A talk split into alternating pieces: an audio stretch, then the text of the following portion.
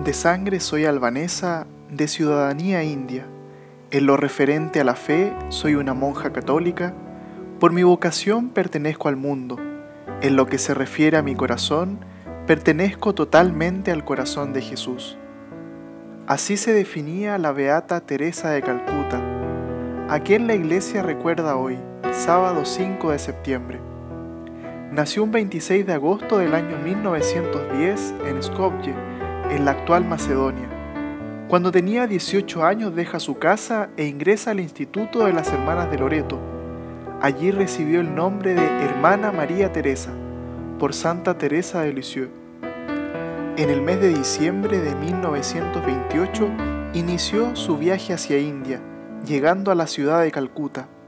Luego de hacer su profesión perpetua, la hermana Teresa se convierte, como ella misma dijo, en esposa de Jesús para toda la eternidad. Desde ese momento se la llamó Madre Teresa.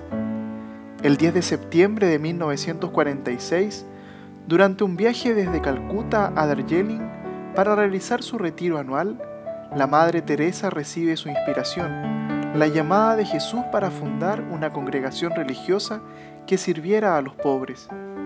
Es así como funda las Misioneras de la Caridad el 17 de agosto de 1948 se vistió por primera vez con el sari blanco orlado de azul y atravesó las puertas de su amado convento de Loreto para entrar en el mundo de los pobres. En 1979 se le otorgó también el Premio Nobel de la Paz. Muere en Calcuta un día como hoy, el 5 de septiembre de 1997.